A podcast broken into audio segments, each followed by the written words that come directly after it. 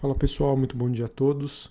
Começamos aqui mais um Morning Call nesta terça-feira, dia 25 de outubro. Eu sou o Felipe Vilegas, estrategista de ações da Genial Investimentos. Bom pessoal, nesta terça-feira a gente observa aqui que os principais ativos de risco estão operando com leve viés negativo e essa movimentação então engloba tanto as ações quanto as commodities bem como os criptoativos. Mesmo assim, mesmo com esse viés negativo, pessoal, não temos aí, digamos assim, grandes movimentações até o momento.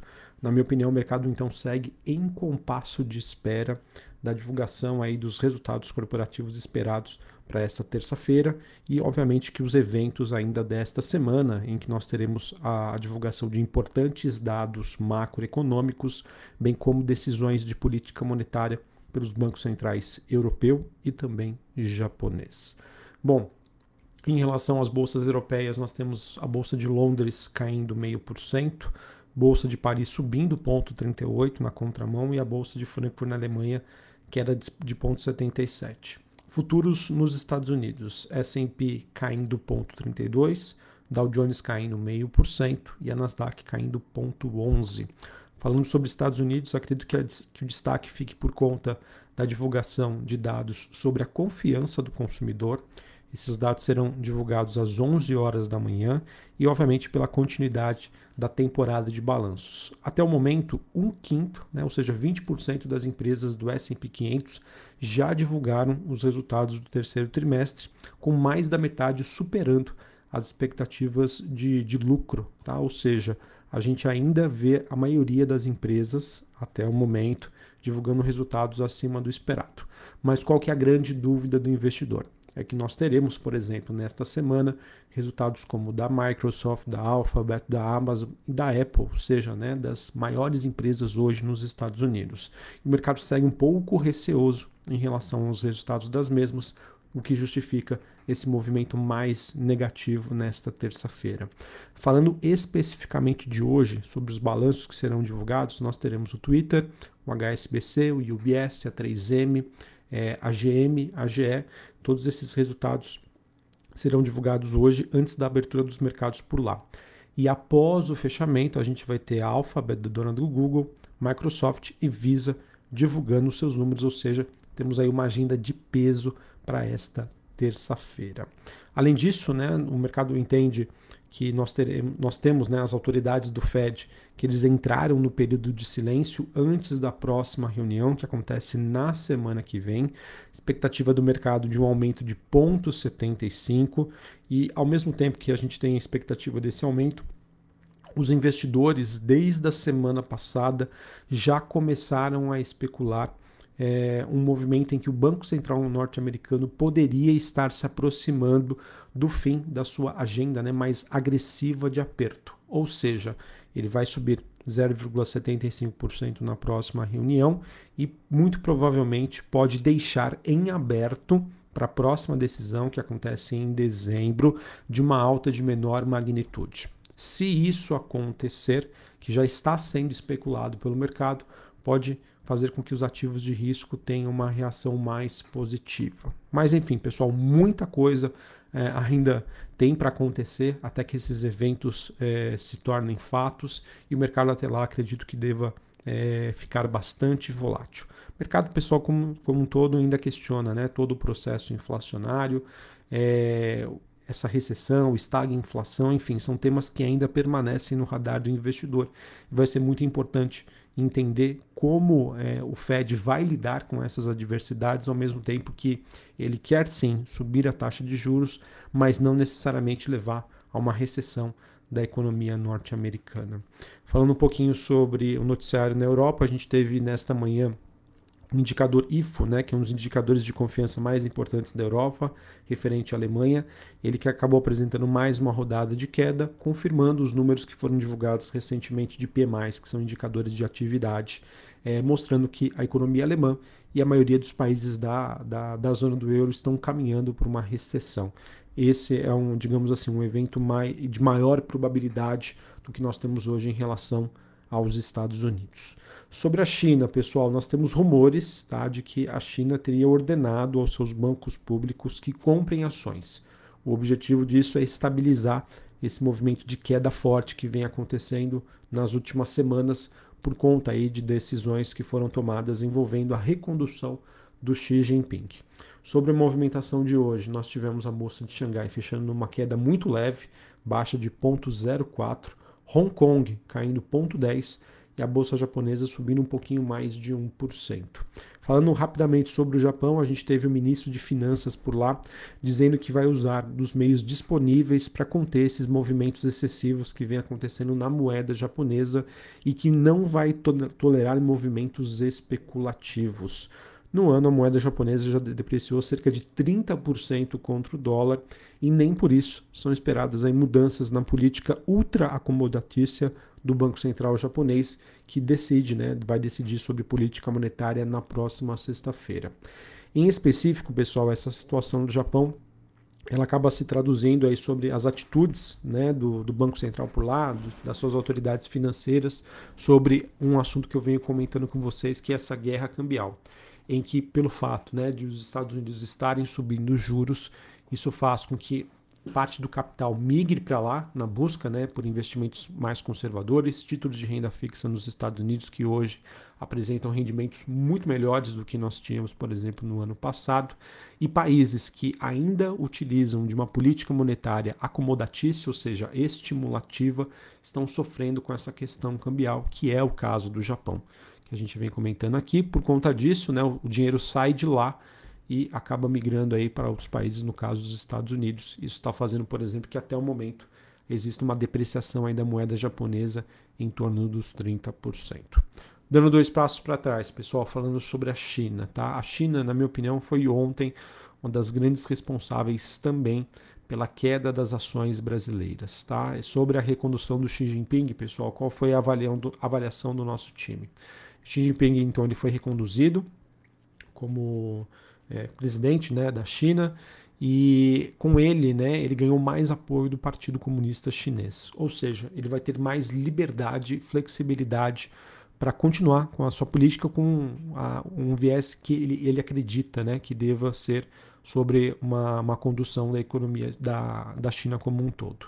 E isso, pessoal, pode se traduzir, na opinião do mercado, numa China que venha a negociar menos com o mundo, que venha a depender menos do mundo e que vai buscar a prosperidade comum, ou seja, vai fazer com que qualquer área, qualquer setor que promova uma sensação no governo chinês de que há ganhos de maneira especulativa e não estrutural e que isso estaria causando uma desigualdade social, que exista uma intervenção, ou seja, um governo chinês muito mais intervencionista.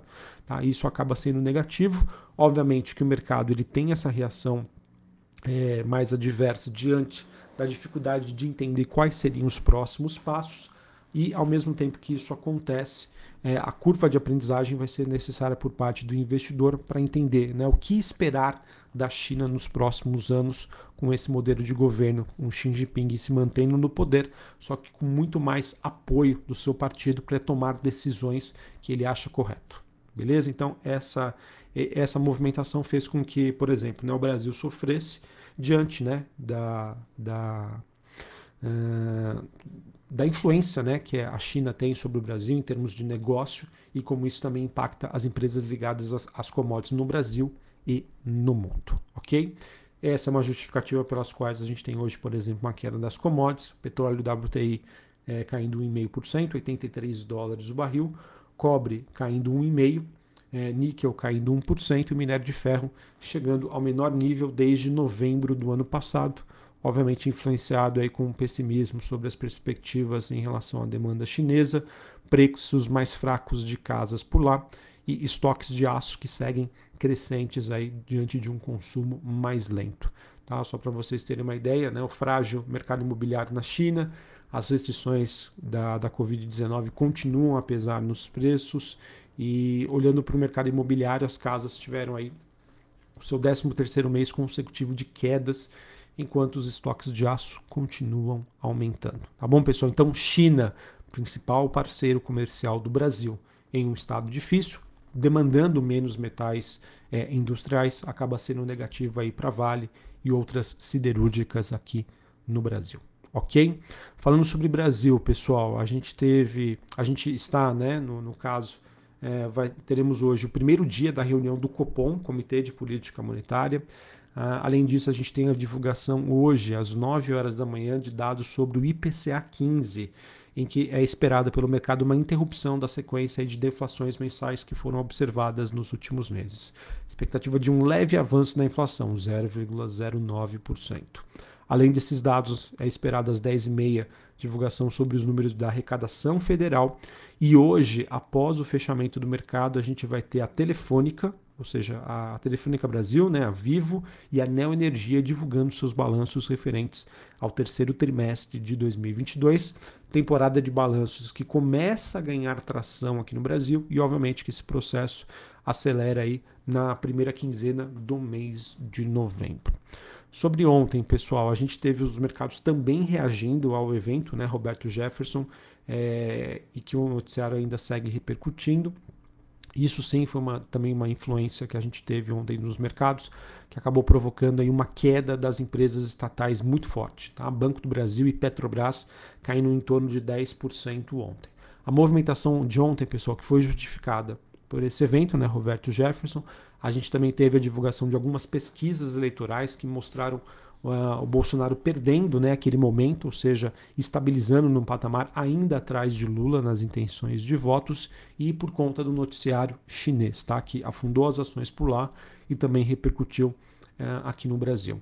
E um tema que eu queria trazer aqui para vocês, que foi uh, sinalizado ontem pelo governo, em que nós tivemos a campanha do Bolsonaro entrando no TSE alegando a falta de veiculações de inserções de propaganda eleitoral do presidente nas rádios, principalmente no Nordeste.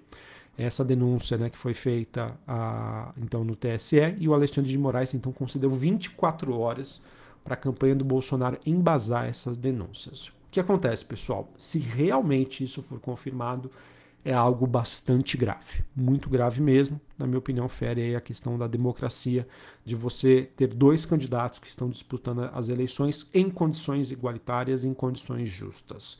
Por outro lado, se a campanha do Bolsonaro não conseguir provar né, que isso realmente está sendo verdadeiro, pode ser uma manobra aí que o governo está tendo ter, está tentando ter diante aí de resultados um pouco mais negativos e de uma perda de tração nos últimos dias. Então, Vamos acompanhar, pessoal, porque se realmente isso for confirmado, é bastante grave. Enfim, não imagino quais poderiam ser as consequências em relação a esses processos e, obviamente, que isso deva trazer bastante volatilidade aqui para os mercados locais. Para a gente encerrar, falando sobre o noticiário corporativo, a gente teve a Minerva, né, empresa do setor de frigoríficos, ela informou que concluiu um investimento de 5 milhões de dólares numa rodada de captação da LiveUp, que é uma food tech especializada em refeições prontas e saudáveis, e mais uma iniciativa aí de Corporate Venture Capital, que está sendo promovida aí na, pela Minerva de investir e aumentar a sua participação em empresas de menor capitalização focadas em, em tecnologia e alimentos.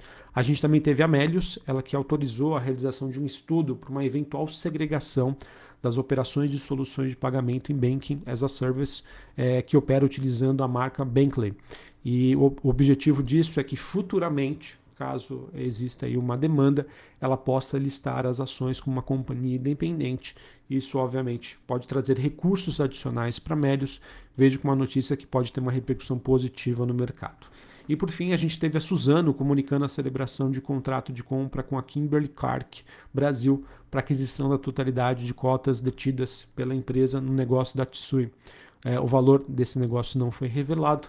Suzano, que ontem subiu, foi um dos grandes destaques no mercado, influenciada pela, pelo upgrade de recomendação que foi feito pelo JP Morgan, vendo um cenário, um cenário um pouco mais construtivo para os preços da celulose nos próximos meses. Beleza?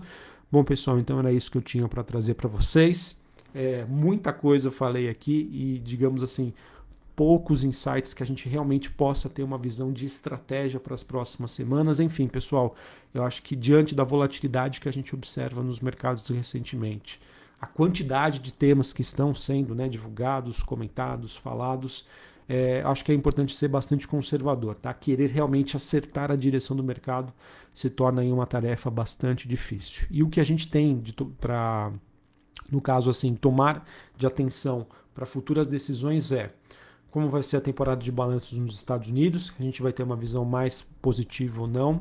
Vamos ficar de olho, obviamente, né, nas decisões do Fed na semana que vem, se realmente vai existir essa, essa pivotada, ou seja, o Fed desacelerando esse, esse movimento de subida de juros, acompanhar, continuar acompanhando a situação na China, que são fatores super importantes para a gente entender a dinâmica de negócios aqui no Brasil e, obviamente, acompanhar o resultado das eleições.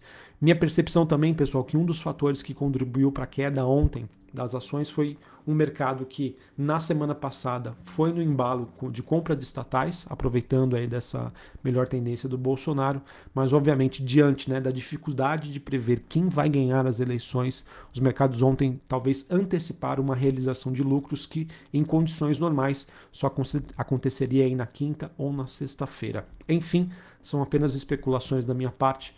Acredito que a volatilidade ainda deva dominar bastante os mercados globais e principalmente aqui no Brasil. Um abraço a todos, uma ótima terça-feira para vocês até mais. Valeu!